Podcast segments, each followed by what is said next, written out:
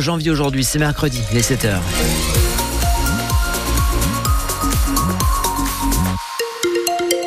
Circulation, rien à signaler pour l'instant. Trafic fluide, parfait. Au niveau des trains, on n'est pas trop embêté non plus.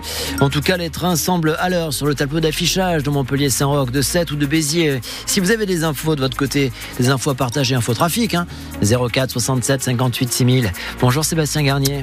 Bonjour. La météo. Bonjour à tous. Vos papiers, s'il vous plaît.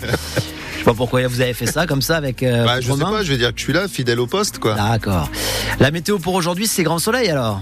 Oui, effectivement, beaucoup de soleil sur à peu près euh, tout le département toute la journée. On a un léger voile nuageux euh, ce matin uniquement sur les reliefs. Les températures sont euh, très douces, maximale 16 à Lodève, 18 degrés à 7 et jusqu'à 20 à Montpellier et Béziers. Bonjour Guillaume Roland. Bonjour mon adjudant. La question, êtes-vous pour ou contre l'éolien en mer? Et vous êtes 60%, 61 exactement à dire que vous êtes plutôt pour, 40, enfin 39% à dire que vous êtes plutôt contre.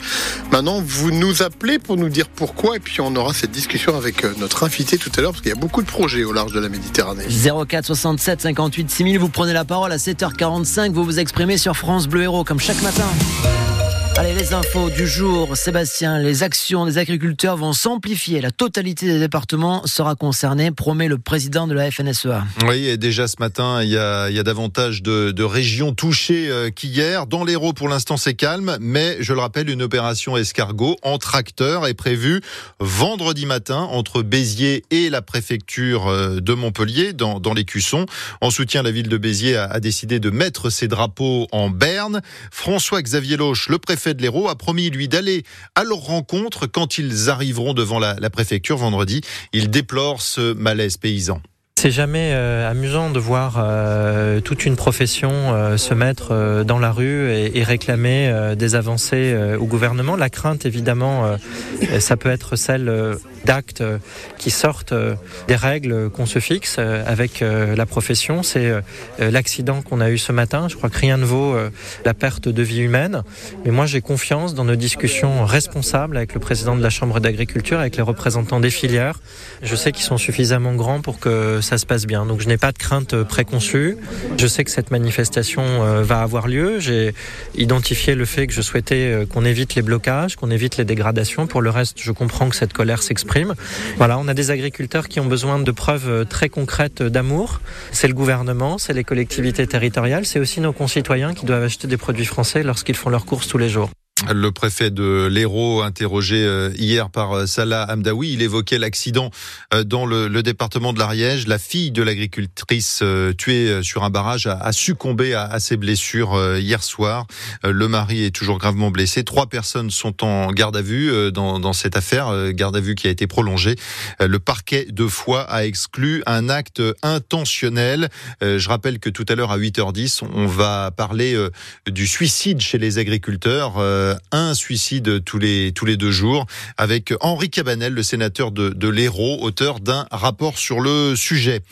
Un double assassinat aux assises du Gard à partir de ce matin dans le box Valentin Marconne, l'auteur présumé de la tuerie dans la Syrie du village des Plantiers dans les Cévennes. C'était le 11 mai 2021.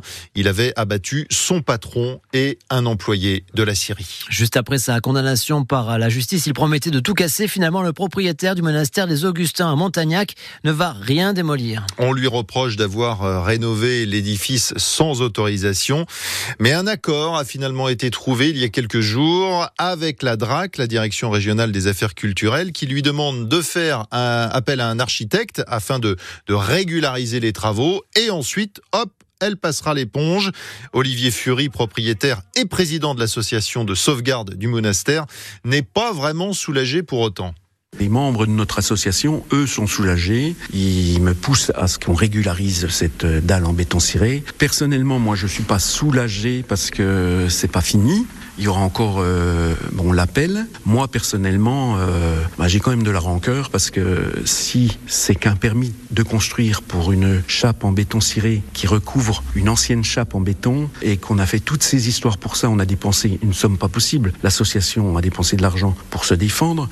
Si on m'avait dit dès le départ, quand j'ai fait la chape en béton ciré, bah, faites une demande de permis de construire, on va la valider, on va l'accepter et on n'en parle plus. Dans le privé, ça se serait jamais passé comme ça on, on aurait déjà essayé de faire une médiation avant d'aller en justice. Là, c'est l'inverse. On va en justice et on fait la médiation après. Donc, je suis un maire.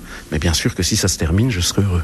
Et Olivier Fury, qui pour l'instant n'en a pas fini avec la justice, puisqu'il a fait appel de sa condamnation. Il espère euh, pouvoir euh, ouvrir au public euh, rapidement, car les comptes de, de l'association sont vides, nous dit-il. Les six élus d'opposition de Cournonterral, près de Montpellier, démissionnent. Ils l'ont fait savoir au maire, à qui il reproche son manque de concertation, l'augmentation des impôts également, malgré les promesses, et une politique urbanistique opaque. Il s'inquiète notamment d'un projet de construction d'un groupe scolaire sur un terrain qui présenterait des problèmes hydrauliques, ce que le maire dément formellement. Corsica Ferries ouvre de nouvelles lignes au départ du port de Sète, direction l'île Rousse en Corse, logique, et aussi Majorque au Baléares. Pour Majorque, la ligne ouvre le 10 avril.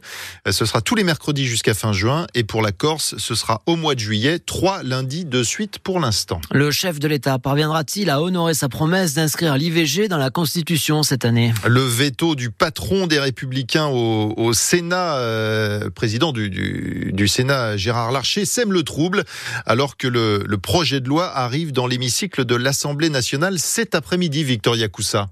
Oubliez les cris, les tacles habituels dans l'hémicycle. À l'inverse de ces derniers mois, le débat s'annonce apaisé, avec une centaine d'amendements seulement à examiner. Les députés sont déjà tombés d'accord en commission pour adopter la formulation du gouvernement, la liberté garantie des femmes à avoir recours à l'IVG.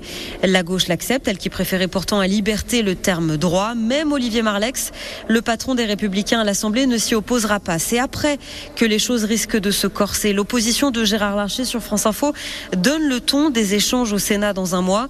Pas question pour la majorité de droite de faire un cadeau à l'exécutif qui veut aller vite.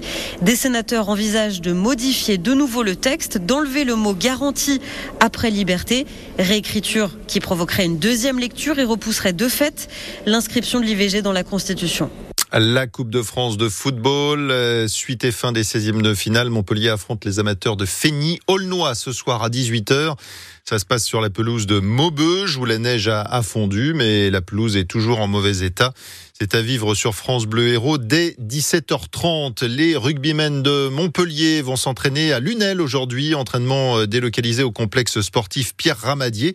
C'est ce matin de 10h à 10h30. Ils préparent le, match contre Pau samedi prochain au GGL Stadium. Une séance de dédicace et la distribution de goodies sont prévues. Enfin, l'entraîneur adjoint du Montpellier Handball pourrait partir à Nîmes la saison prochaine pour entraîner donc le club de, de Nîmes en élite. David Degouy est actuellement à la tête de la MHB Academy, le centre de, de formation Montpellier.